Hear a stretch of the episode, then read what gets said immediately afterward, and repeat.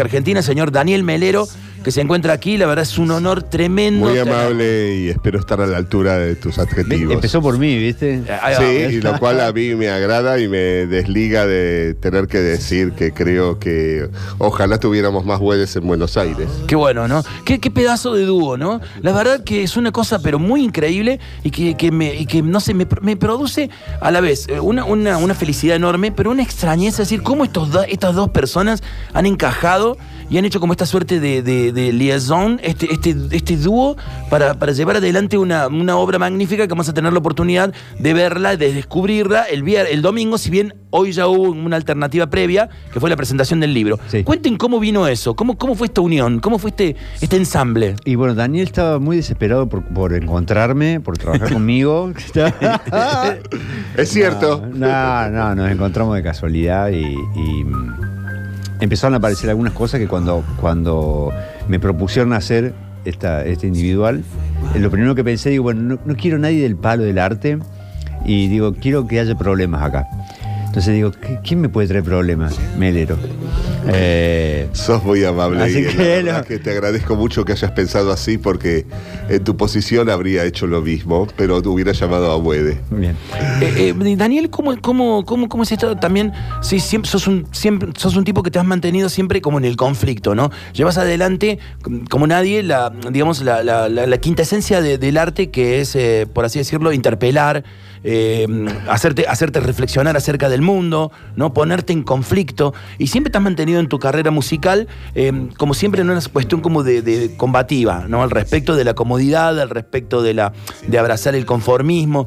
¿Cómo es esto también? De, eh, ¿cómo, ¿Cómo entras a la cuestión esta del arte? Si bien sos un artista conceptual, yo más que un músico te diría que sos como una suerte de artista conceptual, fuera de tu, fuera de tu labor como productor, ¿no? Que eso es otra cosa. Que la- también la considero que está basada en los conceptos. Mira, mira, eh, Sí. ¿cómo, cómo- este desembarco? ¿Qué, qué te, qué- qué te trae aparejado? ¿Qué, qué cosas te trae? ¿Qué sensaciones te, te despertó? Esto de, de- de ejercer también como una suerte de co-curadoría con, con Aníbal. que me nutre. Eh, que me nutre fundamentalmente por encima de eh, yo estar en una posición eh, de supuesto curador que fue rápidamente eliminada por ambos. Y eh, yo sentí una enorme af- afinidad eh, eh, con sus posturas en una oportunidad que estábamos siendo jurados para una situación que se llamaba Plataforma Futuro, que hoy recordaba que de alguna manera tiene algo del germen de esta idea que, eh, que mm, de alguna forma Aníbal ha desarrollado, y mm, me- perdón, me, me desorientó escucharme a mí mismo después de, de- de tantos años de no oír una canción, pero eh, yo elegía en esa oportunidad que éramos jurados en los momentos que descansábamos. eh, acompañar a Aníbal a que él fumara un cigarrillo y seguir conversando de cualquier cosa. Mira. Y creo que a él, a él le agradó también esa. Y creo que esas conversaciones de- del pucho afuera, eh, fue que digo, che, este chabón quiero que, que, que me acompañe. Porque Y a mí me pareció el artista más interesante con el que estaba diciendo las cosas más interesantes a la idea de, entre comillas, estar siendo jurado de propuestas artísticas. de propuestas sobre todo eso, ¿no? ¿Cómo, cómo es operar eh, sobre cómo, cómo es operar sobre el destino de una persona? ¿Qué se siente tener de una u otra manera el destino de no de la persona, pero sí de la obra artística, que también vendría a ser algo así como lo mismo, ¿no? Eh, en tus manos. Mira, hay algo en esta pregunta que es interesante. ¿Vos te presentaste alguna vez a un concurso? Cuando era chico, algún concurso de mancha me haber presentado para ir a pintar. Claro. Y después no. Eh, hay un lugar donde uno desconfía de cualquier aseveración que puedan dar los otros y también uno confía cuando se presenta en esas aseveraciones. Eh, Aníbal tiene una visión, por lo aparentemente inútil, que con la que yo coincido. O sea, ve operaciones inútiles como valor y mucho más que aquellas que se acomodan a lo que se- supuestamente significa, entre comillas, el arte o la expresión. Muchas veces eh, la gente está muy contenta expresándose y todos tienen derecho a hacerlo, pero el arte se trata de otra cosa y que a veces no tiene que ver con el buen gusto o con encajar, generalmente tiene que ver con lo contrario. ¿Y, y cómo se sienten ustedes? Y él valoraba, Claro. quiero decir, Sí, sí. valoraba detalles que son los que no tienen que ver con la puerilidad de creer que uno puede hacer las cosas de una manera solamente para que estén bien, sino que puede hacerlas de muchas maneras para que sean mal e inspiradoras. Claro. ¿Y cómo se sienten ustedes ¿Puede en este caso? De, no, claro, ¿Cómo se sienten ustedes en este caso de precisamente eso, ¿no? De, de- de llevar adelante un recorte muy valioso para, para mucha gente, el recorte de, de- lo que va a ser a, la- a los artistas que han elegido para, para la muestra del domingo y del libro de esta noche. Em, cuando de pronto, eh, por así decirlo, el contexto no, no ayuda porque hay una cuestión de amesetamiento a nivel de, de la cultura, ¿no? Eh, Cuando de pronto el canon pasa por otro lado. eh, por la eficiencia, por, eficiencia. una, por una cantidad de cosas que jamás tuvieron relación con algo que finalmente se convierta en un clásico, en una obra de arte, porque no hay obra de arte antigua que no haya sido un conflicto Claro. para ser clásica. Ahora, él ni siquiera busca lo clásico, hasta busca la pérdida. Y a mí me parece que es una de las posiciones más eh, aventuradas y hermosas que vos tenés. Mira, a- eh, A mí me halaga todo Claro. lo que él hizo poniendo mi nombre también en ello, cuando en realidad me ha manipulado de una manera maravillosa para lograr algo que yo no hubiese concebido jamás. Y ser parte es mucho más grande que haberlo concebido. Eh, mira, eh, creo que la idea de disfuncionalidad eh, es, es vital y por otro lado somos artistas, loco. O sea, si no tenemos esa pizca de rebeldía de, de intentar transformar algo, vamos a nuestra casa a ver tele. Yo Eh, coincido tanto con la idea de primero lo disfuncional, porque quiere decir que no está adaptado. Y hay tanta gente que quiere con- comenzar desde lo adaptado, a empezar a decir desde lo que está adaptado a una circunstancia que nunca va a tener verdadero presente. ¿Y cómo te llevas también vos, eh, eh, Daniel, con la idea de que, por ejemplo, que tan- tan- estás tan poco adaptado al canon por un lado, pero por el otro lado hay cierta reverencialidad que, que- que se te, que se te, mm, digamos, que se te, se te brinda, ¿no? Porque de pronto eh, se te dice como gurú, se te dice, se, te dice como, como eh, influencia por tal lado, has alumbrado un movimiento como el nuevo rock argentino, has alumbrado grandes producciones, eh, siempre brindándole como una suerte de cielo protector a determinado artista, y que por ahí a lo mejor, eh, viste decir, Daniel Melero como productor es, oh, pero por el otro lado estás muy fuera del canon, ¿cómo llevas esa dualidad? ¿cómo, cómo, cómo- cómo- haces para surfear esa dualidad? Tal vez soy consciente de ser un gran impostor. Y en el campo de la música me he dedicado a escuchar siempre y no a entrenarme. Y, y tal vez ha- hay muchos momentos en que es necesario eso y soy un buen oportunista entonces. Y en el sentido de lo que me ha tocado alrededor de estar colaborando con Aníbal, es iluminación para mí. O sea que una, cuando estábamos trabajando con la gente el libro, en un momento les dije, vos sabés que yo estoy casi seguro que los dos viejos somos dos blef. Eh, y le- no se lo voy a decir a Daniel porque le va a encantar esto. Y, y- con respecto a la. digamos.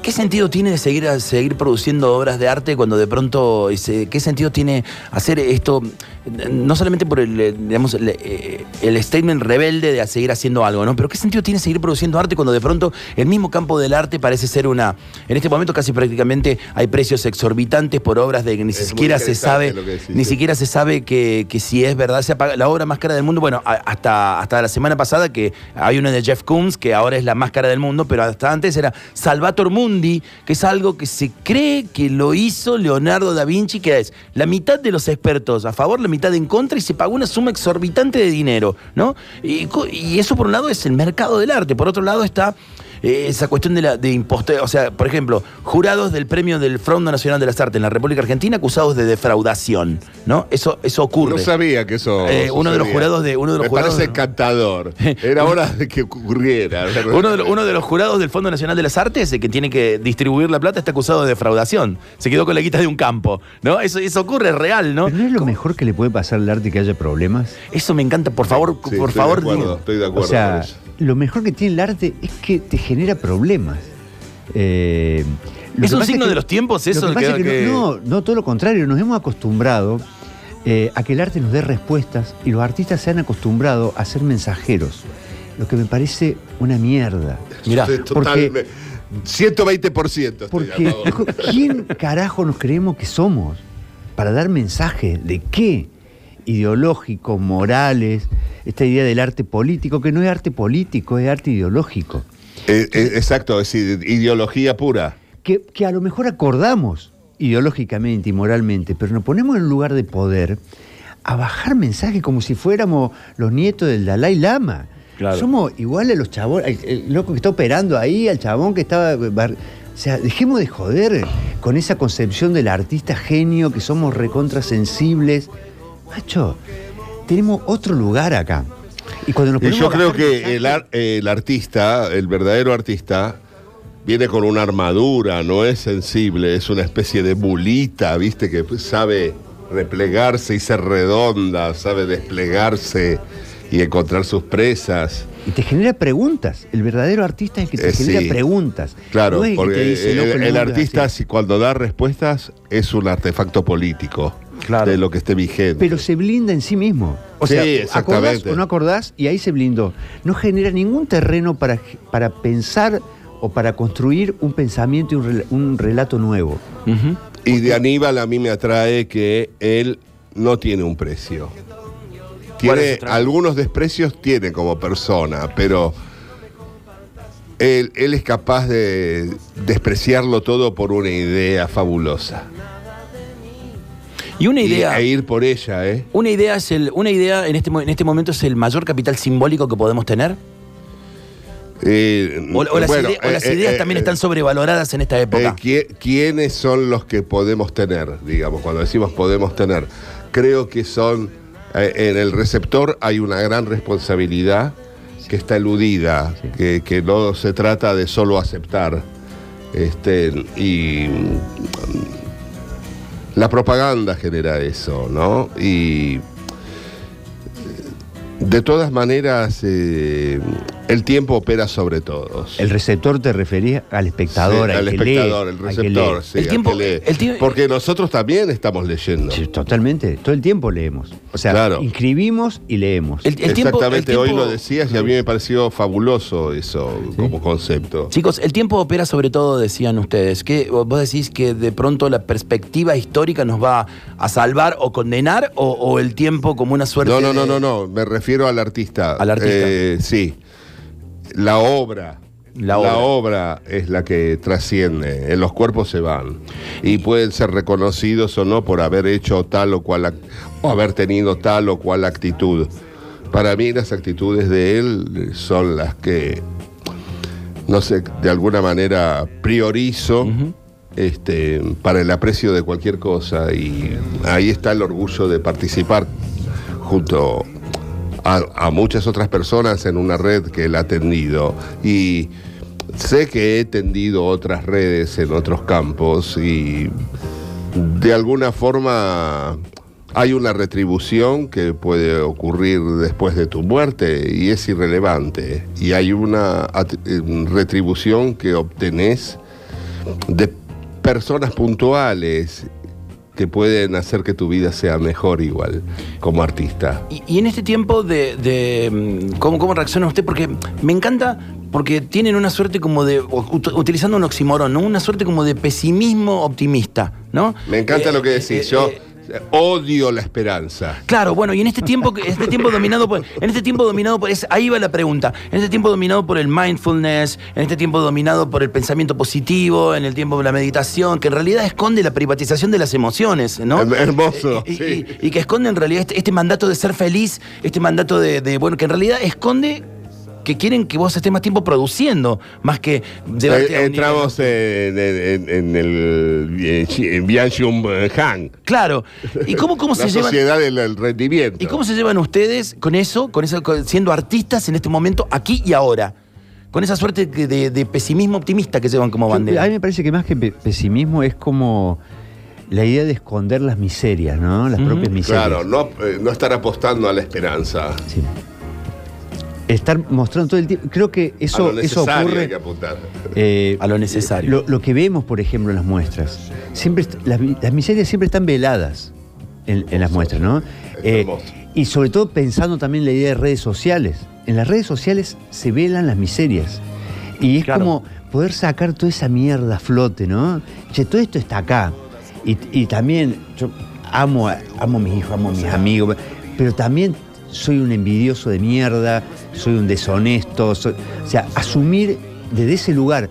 Y creo que esto, esto que en lo que nos hemos embarcado tiene que ver con eso, con, con dejar de velar todo eso y que no quede algo eh, bello, entre comillas, ni blindado ni momificado, sino algo donde toda la mierda esté flotando.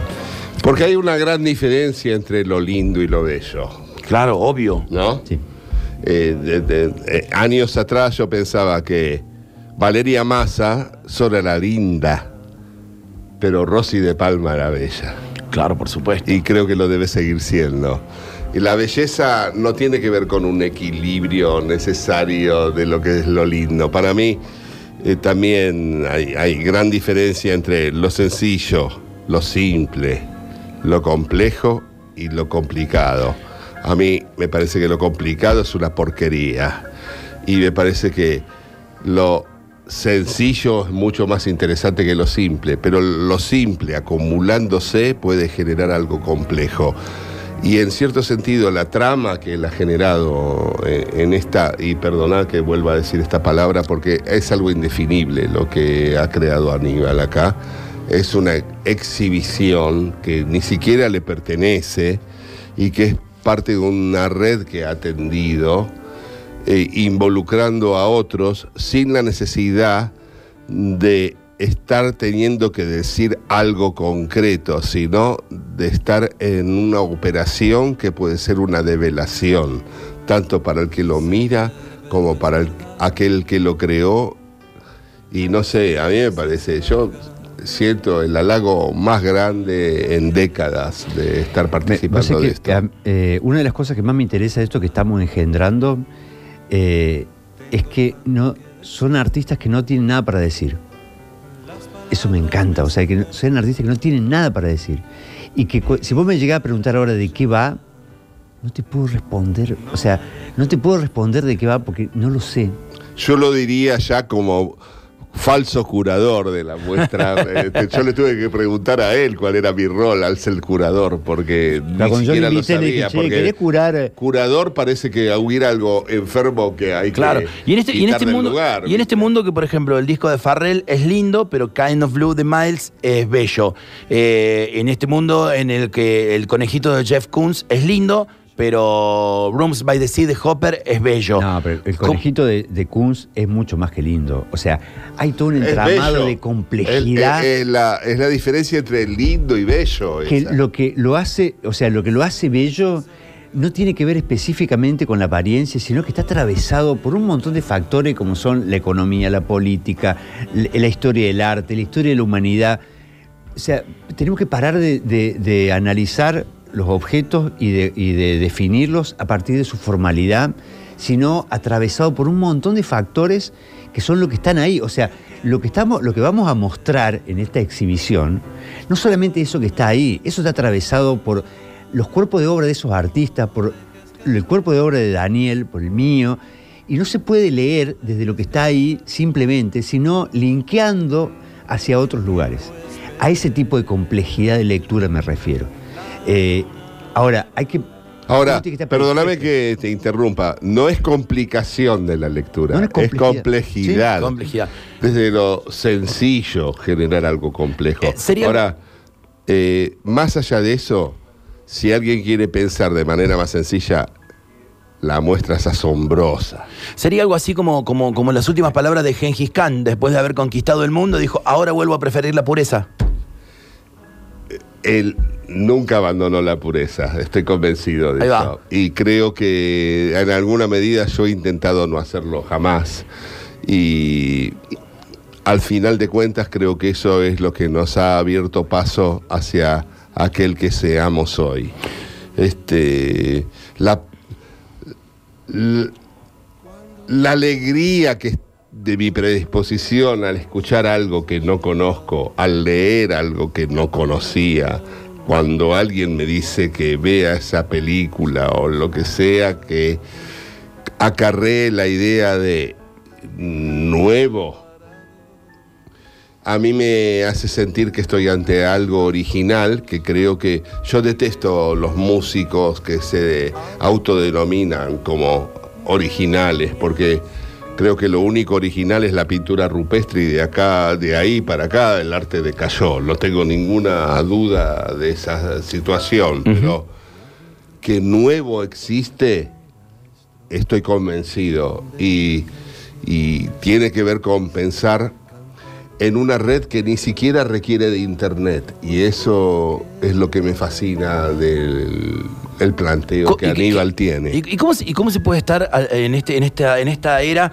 como, como hablábamos con la gran periodista Juliana, que estaba al principio, eh, en, una, en una suerte de era desangelada que está, que está, de- eh, que está digamos, cooptada, por así decirlo, por la vida en las redes, ¿no? ¿Cómo se hace para, para ir a lo contrario, ¿no? Porque sería el acto de resistencia, no solamente mm, Suicida casi suicida, parece, ¿no? puerilmente suicida, le diría, ¿no? Sí. ¿Cómo se hace para ir, para, para, para, para hacer Si hubiera una de- manera, seguro que Aníbal no la estaría usando.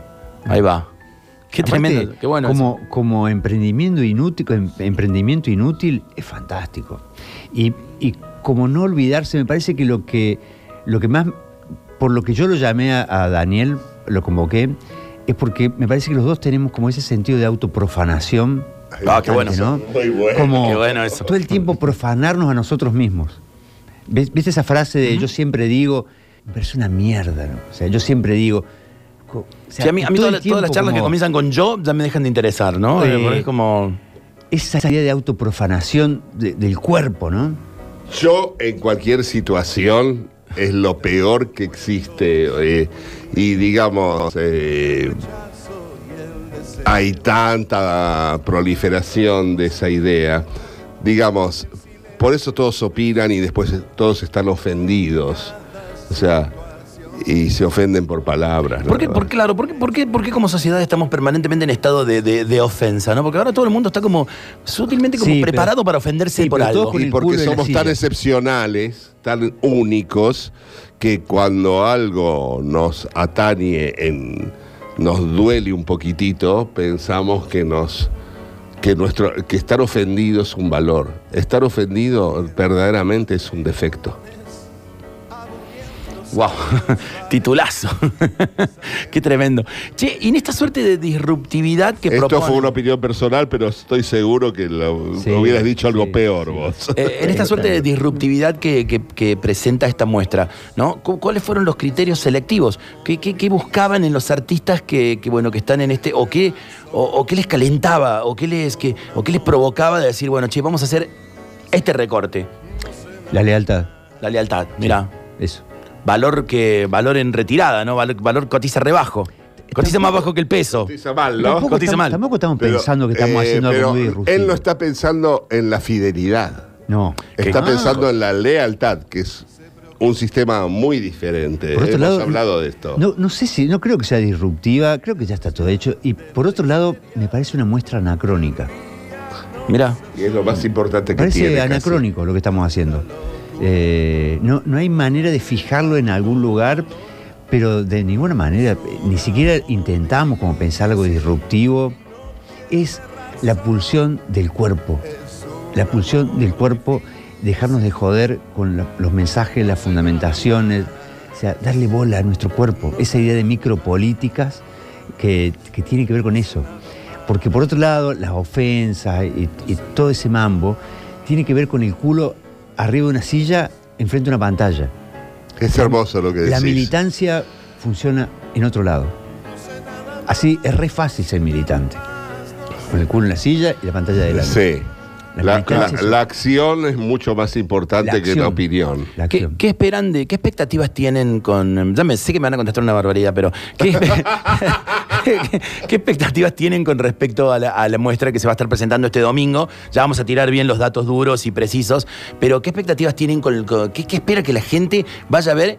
¿Y a qué gente ustedes esperan de que va a asistir? Más allá de vuestros nombres, más allá del peso específico de vuestros nombres y de los artistas convocados también. Pues es que yo hace poco le decía, le decía a Daniel, como terminando un mail así, che, cero pretensiones, pero las expectativas bien arriba. Hermoso. Eh, o sea, esta no es una muestra pretenciosa. Sí, es como, yo siempre espero como esa, esa complicidad del que va a leer. O sea, que, que no vaya a tratar de, de- encontrar qué quiere decir la artista, porque no, no estamos diciendo nada. O sea, las piezas no hablan, esto es un pedazo de madera, dejemos de joder con esa cuestión mística de lo que dice la obra. La obra no habla.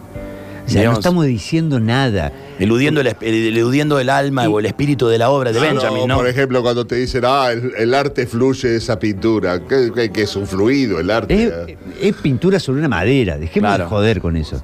O sea, pensemos en, en el campo que nos están generando como lectores para que nosotros podamos construir un pensamiento propio y que nos genere más... pre- eso sería como, la premisa, de Gil, eso sería como una especie de premisa, que a lo mejor es una utopía, pero macho, si no, no, o sea, si ni siquiera apostamos la utopía, eso. Chao, loco. Y digamos una cosa, esta utopía es concreta al mismo tiempo, Claro. aunque no sea vista en el momento. ¿Y cuál es la- el problema con ello? Pero estará ahí, por supuesto. Ya está diciendo algo desde el hecho que va a estar presentada en el 220 este Sí, domingo, ¿no? y está acompañado de todo esto de un hermoso libro, este, en- que es una especie, no querría decirlo tan francamente, lo voy a decir de manera errónea, pero es una lectura de todas estas posturas que no son tan políticas como artísticas y tan artísticas como políticas al mismo tiempo, pero nunca ideológicas.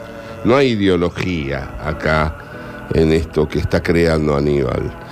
Y No hay una ideología explícita. exacto, no, o sea, no hay un eh, la ideología tiene una finalidad, pero sí es un campo de ideas totalmente fascinante. Yo estoy tan agradecido de formar parte de este proyecto y él es eh, verdaderamente indulgente conmigo cuando me pone en la posición de de alguna manera compartir esto.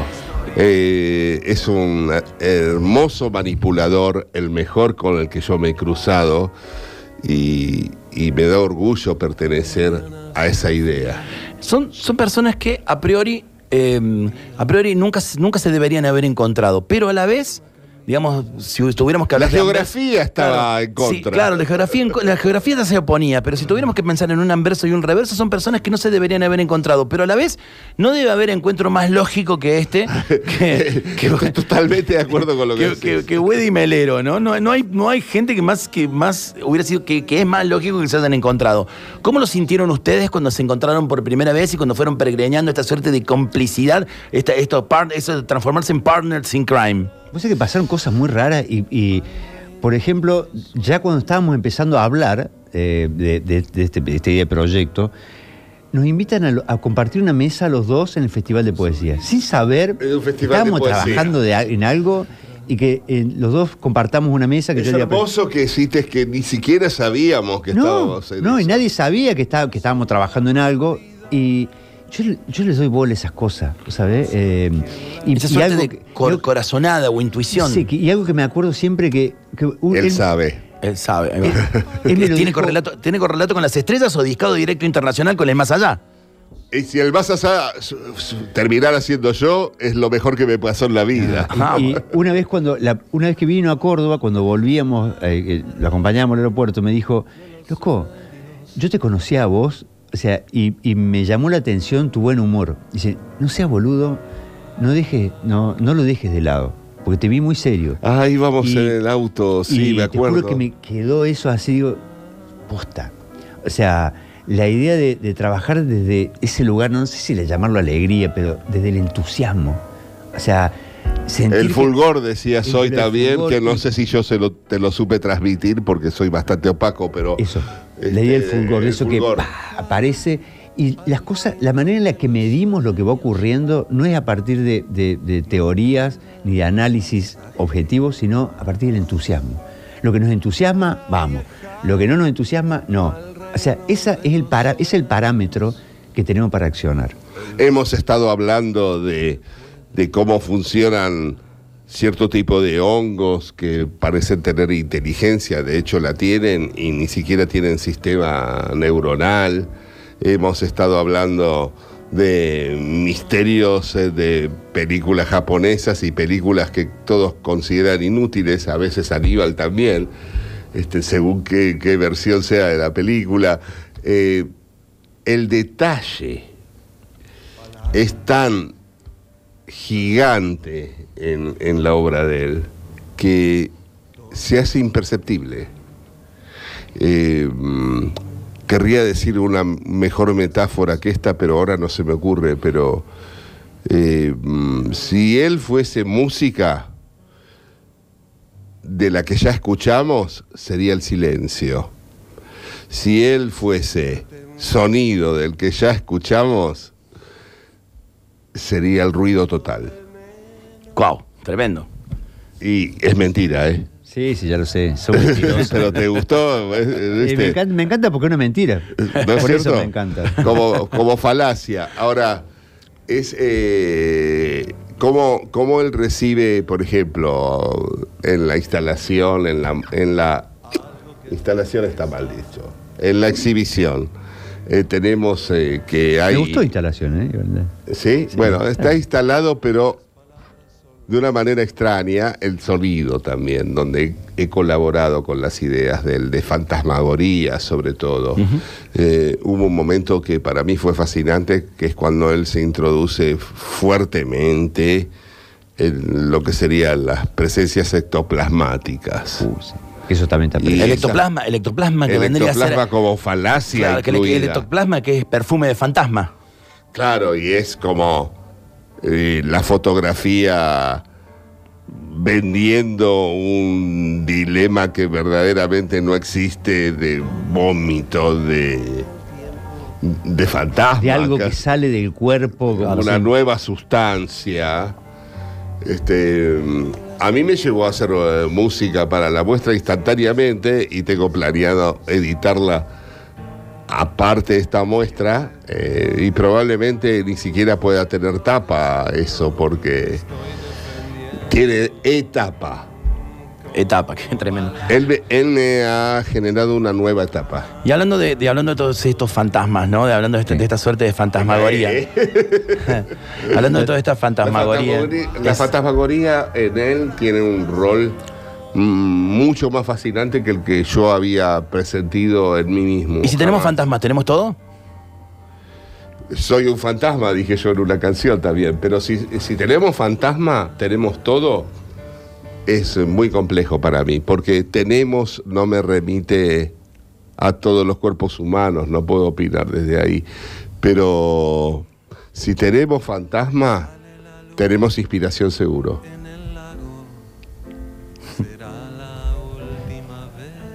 Me quedé sin palabras, boludo. O sea, fue- Está. Porque la está. pregunta era terrible, yo no sabía para dónde rajar cuando me No, la no, hizo, no, no, no. sé. Bueno, por suerte. Era difícil, ¿eh? Me quedé sin Vos palabras porque llegaste, que llegaste, me, me- me partiste el corazón, porque Pero, llegaste, al lugar, llegaste al lugar que claro, esperaba que llegaras. Porque, digamos, eh, eh, el fantasma también es eh, una colaboración, no solo un terror. Yo estoy más convencido que es una colaboración. Yo creo que no tiene nada que ver con el terror. Creo que es más bien una colaboración, Yo ¿no? creo que sí. Y, la verdad que estoy seguro que Aníbal vive rodeado de fantasmas y son artísticos. Son no producto. Pero no son solo paranoia. Qué zarpado. ¿Cómo, cómo, cómo, cómo se sienten ustedes? Eh, em, ¿Cómo, cómo, cómo viven? ¿Cómo viven la, cómo viven la, la- la situación y la, y la posibilidad de ser personas que viven siguiendo la carrera de su corazón? Sí, vos, dale. Mm, si, si hubiera Dios, le agradecería. Y le agradezco igual, aunque no creo en Él.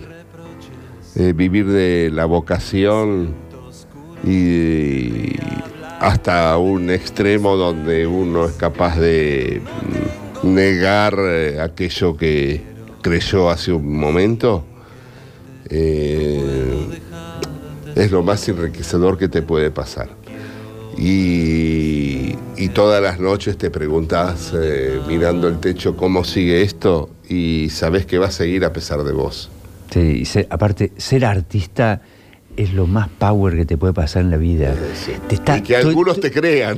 todo- no, pero todo el tiempo, todo el tiempo te estás cuestionando, te estás preguntando cosas, o sea, Sí. no te podés quedar quieto. O sea, es fantástico ser artista. Y eso es lo que, lo que encuentro en él tan fuertemente arraigado. Y me sorprende porque no lo vi antes. Eh, recién desde que lo conozco.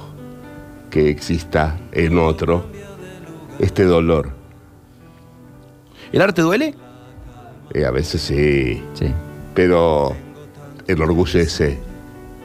Y es la peor parte, el orgullo. ¿Es, es un, es un ex- Es mejor el dolor. ¿Es un estigma o, o- o también o podemos remitir a, lo- a, lo- a la frase de Capotti que a la vez remite a Sor Juan Inés de la Cruz que Dios te da un don y un látigo? Exactamente, es a bliss and a curse.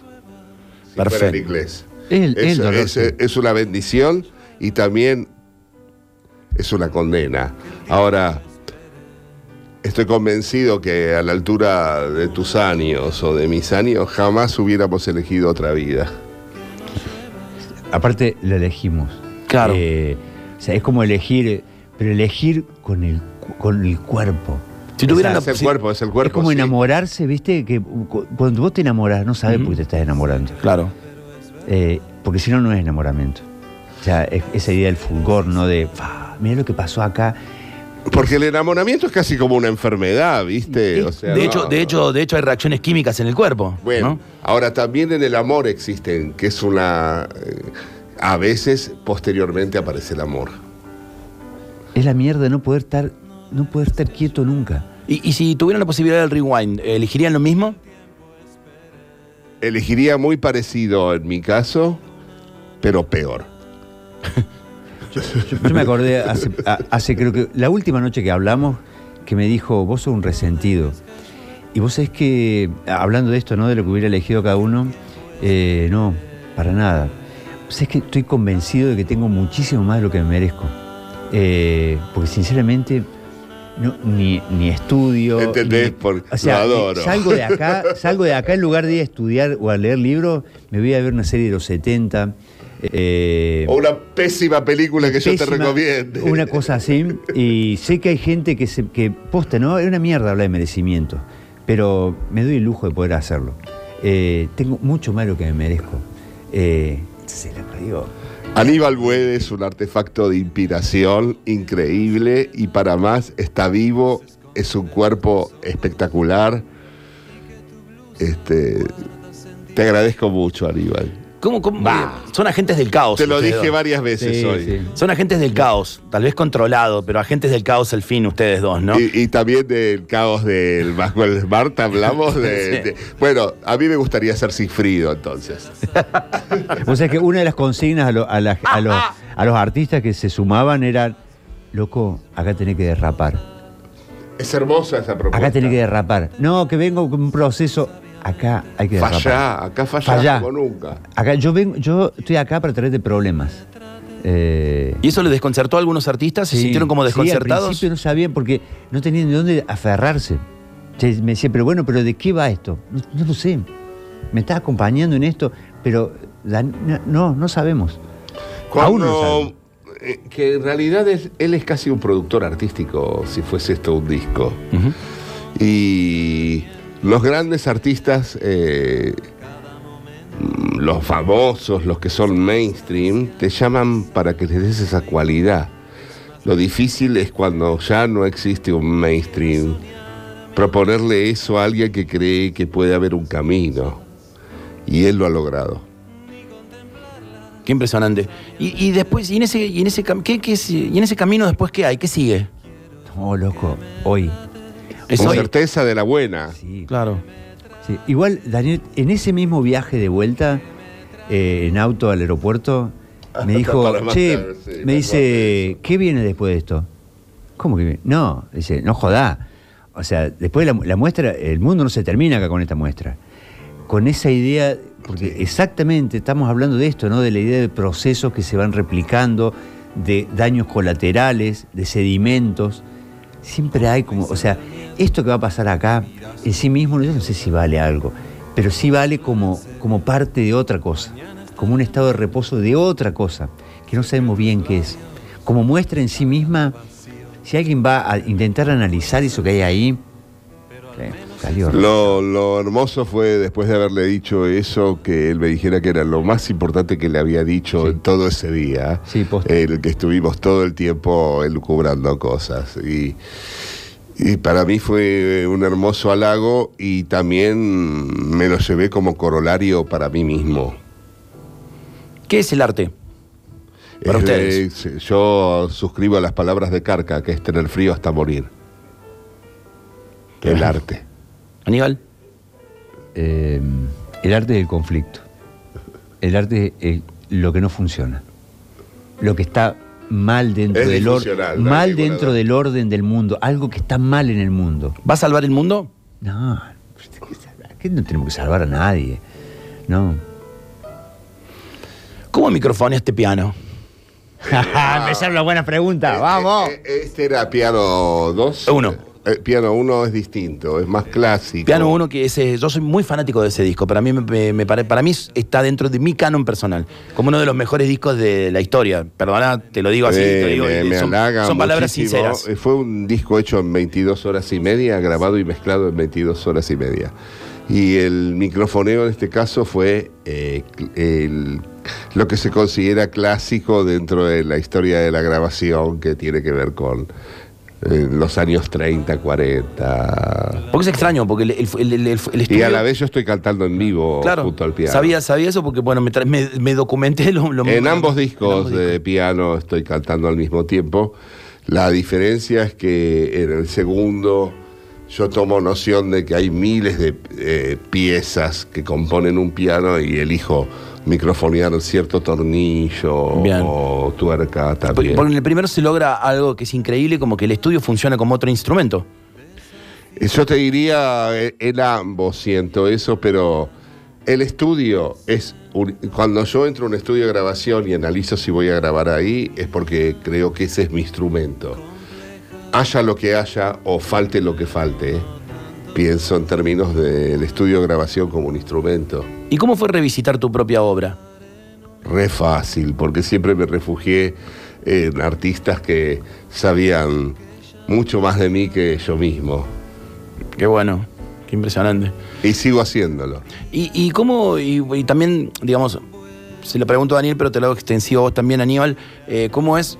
Por ejemplo, bueno, vos ya experimentaste, fuiste pionero del tecno, por así decirlo. Vamos a hablar de frases eh, remanidas, ¿no? Bien. Pionero del tecno.